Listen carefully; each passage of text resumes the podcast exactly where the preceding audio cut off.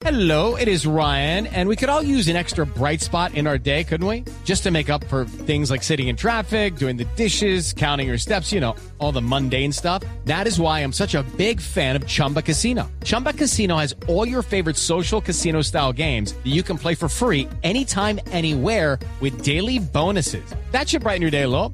Actually, a lot. So sign up now at chumbacasino.com. That's chumbacasino.com. No purchase necessary. BGW. Void were prohibited by law. See terms and conditions. 18 plus. La Contraloría General de la Nación encontró 19 mil pruebas, cerca de 19 mil pruebas mal procesadas. Y por lo mismo, a esta hora invitamos a la doctora Lina Aldana. Ella es la delegada de la salud en la Contraloría General de la Nación para preguntarle qué fue exactamente lo que encontró, en dónde la encontró y cuánto nos cuesta esto a los colombianos. Doctora Lina, buenos días. Gracias por estar en Blue Radio. Eh, buenos días a todos, buenos días a Camila, a Valeria, a toda la mesa y a los oyentes. It is Ryan here, and I have a question for you. What do you do when you win? Like, are you a fist pumper? A woohooer, a hand clapper, a high fiver. I kind of like the high five, but if you want to hone in on those winning moves, check out Chumba Casino. At chumbacasino.com, choose from hundreds of social casino style games for your chance to redeem serious cash prizes. There are new game releases weekly, plus free daily bonuses. So don't wait. Start having the most fun ever at chumbacasino.com. No purchase necessary. BGW. Void were prohibited by law. See terms and conditions. 18 plus. Doctora Aldana, 19 mil pruebas mal procesadas, ¿qué significan? ¿Que se equivocaron cuántos laboratorios o qué fue lo que pasó en todo el país? Eh, Bueno, les quiero contar un poco lo que venimos haciendo en una actuación conjunta, la Contraloría General de la República y la Procuraduría General de la Nación. Teniendo en cuenta, digamos, las, eh, las alertas que se han venido presentando frente a todo lo relacionado con las pruebas, nosotros iniciamos haciendo un requerimiento a 107 laboratorios del país, públicos y privados, donde les solicitábamos una información específica y era cuántas pruebas ellos no habían podido procesar. Aquí hay un tema muy importante que quiero explicarles y es que la prueba o el valor de la prueba que consiste en 216 mil pesos, que está establecida por el ministerio, comprende todo el proceso, desde la toma de la prueba, su transporte y su posterior procesamiento que lo hacen los laboratorios. En este sentido hago esa claridad porque para nosotros es muy importante entender que la responsabilidad de no procesar una prueba, porque no estamos hablando de que se hayan procesado de forma incorrecta las pruebas. Lo que estamos expidiendo en nuestro comunicado y las alertas que nosotros estamos generando, las estamos generando es porque no se procesaron las pruebas, porque cuando se tomó y se hizo o se realizó la logística para que esas pruebas llegaran al laboratorio, en el laboratorio no pudieron ser procesadas por diferentes causas. Entre ellas encontramos que no se embaló de forma correcta, que no cumplió con la cadena de frío temperatura, que no se establecía claramente quién era el paciente. O sea- yo no podía, dime. Sí, doctora Aldana, pero, pero de pronto una precisión. Lo que ustedes encuentran no es que se entregaron mal los resultados porque se procesaron mal las pruebas y a mí me dijeron que yo era negativo cuando yo era positivo, sino que en realidad nunca, eh, nunca existieron esos resultados, nunca se- eh, hubo ese procesamiento de las pruebas. Exacto, esa es la alerta que nosotros generamos. ¿Qué encontramos con la respuesta de los 107 laboratorios? Que 18.548 pruebas no fueron procesadas. ¿Eso qué quiere decir? Que si nosotros multiplicamos esa cantidad por el valor de la prueba que tiene un costo de 216 mil pesos, pues lo que encontramos es que puede existir un posible detrimento de más de 4 mil millones de pesos porque estas pruebas se pagan con recursos públicos que son transferidos de la ADRES a las EPS para que a su vez esos pacientes conozcan esos resultados cuando tienen algún tipo de síntoma o siendo asintomáticos pues estaban en algún eh, cerco epidemiológico. Pero cuando esas pruebas llegaron a los laboratorios, que es lo que los laboratorios nos reportaron a la Contraloría y a la Procuraduría, nos dicen Miren, 18.548 pruebas llegaron en mal estado. No pudieron ser procesadas por nosotros, los laboratorios. ¿Eso qué quiere decir en temas de salud? Que 18.548 pacientes no conocieron su resultado. ¿Cierto? Es la alerta que nosotros generamos desde la Contraloría. Pero ¿quién es el responsable en este caso, doctora Lina? ¿Son los proveedores de las pruebas, los propios laboratorios? Eh, ¿Quién es el responsable de, de que esas pruebas no se hayan procesado? Exactamente, como les contaba desde el principio, las pruebas tienen, eh, voy a hablarlo así, como tres fases. el que la toma, el que la transporta y el que la procesa y a su vez pues se obtiene su resultado. Eso es lo que nosotros vamos a entrar a establecer por parte de la Contraloría de acuerdo al alcance de la vigilancia del recurso público y la Procuraduría de acuerdo a su alcance disciplinario, ¿cierto? En ese sentido, eh, yo les quiero contar que la Contraloría General de la República hoy tiene instaladas 28 auditorías en las EPS del país. Esta cantidad de EPS son las que están registradas en ADRES y las que reciben recursos públicos. Mm, voy a retroceder un poco a un mes y medio antes, donde nosotros habíamos generado otra alerta y le eh, hacíamos un llamado al ministerio y a la superintendencia porque encontramos, y de hecho no solo por denuncias que nos llegaron a la Contraloría, sino por un informe que expidió la misma Superintendencia de Salud, que los reportes del resultado de la prueba estaban siendo entregados 15 días, 30 días y hasta 72 días después de haber sido tomado de, haber sido tomada la prueba. Digamos que a diferencia de lo que pasa en estos momentos que nosotros decimos que los laboratorios no pudieron procesar la prueba y por lo tanto no pudimos obtener un resultado positivo o negativo, hace mes y medio nuestra alerta fue ustedes están entregando de forma inoportuna el resultado del examen. Y eso al final para la Contraloría, ¿por qué era relevante o sigue siendo relevante?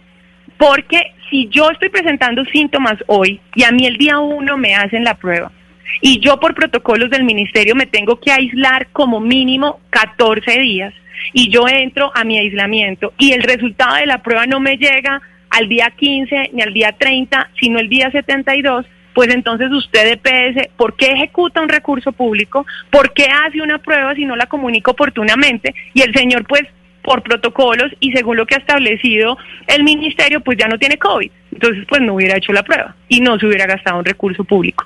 A raíz de esa alerta que se genera hace mes y medio, nosotros en la Contraloría eh, lo que hicimos es que como ya teníamos 28 auditorías instaladas en el país a las EPS, lo que buscamos es incorporar dentro de nuestros objetivos la revisión exacta de si ese recurso se estaba ejecutando o no de forma correcta en la entrega oportuna de los resultados. Y hoy pues este va a ser otro insumo que nosotros obtenemos por parte de los laboratorios para determinar si esas pruebas que no fueron procesadas porque venían con fallas en su procedimiento fueron pagadas por el sistema con recursos públicos.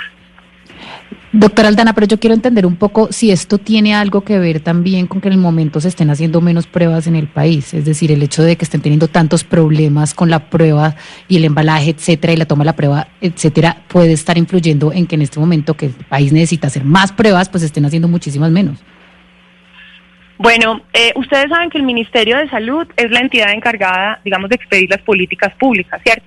Y son ellos los que expiden los protocolos. Anteriormente, eh, y yo de hecho estaba oyendo a Valeria en la entrevista anterior, decía que el país venía trabajando de acuerdo a lo que se iba presentando, pues porque esta crisis del COVID creo que es nueva no solo para Colombia, sino para todo el mundo, ¿cierto? Y se desconocen y, se han ido estudiando los casos y demás para tomar decisiones. Al principio de la pandemia, eh, los protocolos del ministerio exigían que se tomara una primera prueba y que posteriormente, pasados 15 días, se tomara una segunda prueba para determinar si la persona tenía o no COVID.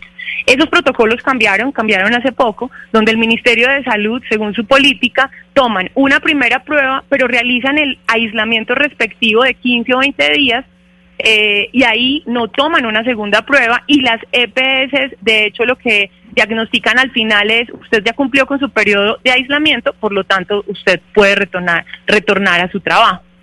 En el sentido de las políticas y cómo viene evolucionando, digamos que no es la Contraloría con el alcance que nosotros tenemos de el ejercicio de revisión de recursos públicos, poder establecer si la política pública en salud es la correcta o no. Nosotros nos regimos por las políticas públicas que expide el ministerio. Hoy ellos establecen que hay una prueba que nosotros consideremos eh, como Contraloría, que entre más pruebas hayan, pues más fácil es hacer un diagnóstico, posiblemente sí. Eh, eh, digamos, es una, es una posición que de hecho pues la, la hemos discutido porque yo les quiero contar que hoy en la Contraloría existe una Contraloría de Salud específica para tratar ese tema, pues yo cuento con un equipo de más de 10 médicos que obviamente conocen el sistema y que obviamente pues fijan posiciones al interior de, de la entidad. Pero nosotros nos debemos regir por las políticas públicas, no podemos hacer nada diferente. Contralora, si uno mira estos hallazgos que, ustedes eh, lograron, si uno los mira por regiones, ¿cuáles son las regiones más afectadas? Y en especial le quiero preguntar por las regiones que desaparecen mucho de la mirada de los medios de comunicación o que parecen un poco desconectadas de los eh, medios, eh, de, los, de las fuentes de control, de los entes de control centrales, digamos departamentos donde, donde no se reportan mayores casos y los, y los casos que se reportan pues son mínimos. Si uno mira todo esto por regiones, ¿qué encuentra? No, mira, el tema, nosotros hoy tenemos instaladas, como les contaba, todas las auditorías del país. Y una vez tengamos en firme el informe final de esas auditorías, vamos a poder determinar específicamente qué regiones se encuentran eh, impactadas de forma negativa o positiva de cada una de esas EPS que tiene eh, ese tratamiento en las regiones. Pero eso solamente lo entraremos a, a evaluar una vez podamos entrar con los equipos auditores, o pues que de hecho ya los tenemos, y poder determinar específicamente ese tipo de, digamos, de información, eh, porque eso no lo vamos a saber hasta que el equipo auditor entre. Pero estamos hablando de, de 18.400 pruebas mal procesadas, de un total de cuántas? Es decir, el universo total de cuánto es para decir que solo, solo 18.400 o demasiado, o, es mucho o es poco, para, para tener esa, esa, referencia. Son 18.400 mal procesadas, ¿verdad? Es lo que dice el informe de la Contraloría. ¿De un total de cuántas? De 2.600.000. De hecho, el día de ayer había una noticia donde establecían que a la fecha se habían realizado 2.600.000 pruebas y que esas 18.548 pruebas correspondían al 0,1 o 0,2% y que al final eso era una cifra muy pequeña, ¿cierto? Y si uno lo mira desde el punto de vista del porcentaje, pues sí, efectivamente el 0,1% es muy poco. Pero cuando yo les digo a ustedes que estamos hablando de casi o más de 4 mil millones de pesos del recurso público, cuando les digo que son 18.548 personas que no conocieron su resultado, y siendo muy prudente les podría decir que mil posiblemente eran positivos y que eran un foco de infección, pues yo creo que nosotros no debemos minimizar esa cifra. ¿Cierto? Porque al final 18, más de 18 mil personas es una cifra considerable en esta crisis de pandemia que hoy estamos viviendo y que requiere necesariamente que las entidades de control, que las, eh, la superintendencia, el ministerio y que haya conciencia de que nosotros debemos trabajar por mejorar no solamente la ejecución del recurso, que es el alcance que tenemos desde la Contraloría, sino la prestación del servicio que es una responsabilidad de la Superintendencia de Salud y por eso hacíamos un llamado ayer a la Superintendencia y al Ministerio para que este procedimiento cambie y ese tipo de cosas no ocurran. Porque a pesar de que 18 mil de 2 millones 600 es una cifra pequeña, pues puede llegar a ser muy considerable en temas de contagio. Pero Contralor Andana, cuando ustedes en el ente de control, porque la gente dice, bueno, la Contraloría hizo este hallazgo, encontró que hay 19 mil pruebas para COVID que no estuvieron procesadas o que estaban mal procesadas y que hay otra gente a la que no le hicieron las pruebas. Una vez ustedes generan esta alerta y encuentran este hallazgo, pues, ¿qué se hace al respecto? Ustedes dicen, la superintendencia, les dijimos al ministerio, pero ya las pruebas mal, mal procesadas, mejor dicho, como dicen por ahí, ¿ya qué? No, no, no. Eh, eh, me parece muy interesante esa pregunta porque eh, todo esto que recogemos nosotros es en virtud del seguimiento permanente que venimos realizando frente a todo lo relacionado con la pandemia y control preventivo y concomitante. Eh, digamos que son las nuevas facultades que hoy tiene la Contraloría, de las que pues ustedes han hablado en muchas oportunidades. Pero esto se complementa con el hecho de que esto me sirve como un insumo, porque yo lo voy a tratar en cada equipo auditor que yo tengo, en cada una de las EPS, para poder verificar si ellas pagaron y ejecutaron de forma correcta ese recurso. Esto no se queda solamente en un comunicado, esto me sirve de insumo a mí como la Contraloría y a la Procuraduría para sus investigaciones y nosotros aproximadamente en noviembre, que terminamos nuestras auditorías, vamos a tener un informe claro sobre la ejecución del recurso. Es complementario totalmente. Esto no se va a quedar en que simplemente fueron 18.548 y no más. Nosotros vamos a entrar a verificar que efectivamente no solo esas 18.548, porque seguramente la cifra, si no se soluciona el problema del procedimiento, va a seguir creciendo. Pero esto se complementa con el hecho de que yo hoy, desde la Contraloría de Salud, les puedo decir que tengo equipos auditores en todas las EPS del país. Pues es la Contralora Delegada para el sector salud, Lina Aldana, que nos, que nos cuenta precisamente de este hallazgo de la Contraloría General, encontrando cerca de 19 mil pruebas para el COVID que estuvieron mal procesadas o que no se hicieron. Y la gente pensó que sí. Contralora Aldana, mil gracias por haber estado con nosotros. Muchas gracias a ustedes. Hey guys, it is Ryan. I'm not sure if you know this about me, but I'm a bit of a fun fanatic when I can. I like to work, but I like fun too. It's a thing. And now the truth is out there. I can tell you about my favorite place to have fun. Chumba Casino. They have hundreds of social casino style games to choose from with new games released each week. You can play for free anytime, anywhere. And each day brings a new chance to collect daily bonuses. So join me in the fun. Sign up now at chumbacasino.com. No purchase necessary. Group. Void were prohibited by law. See terms and conditions. 18 plus.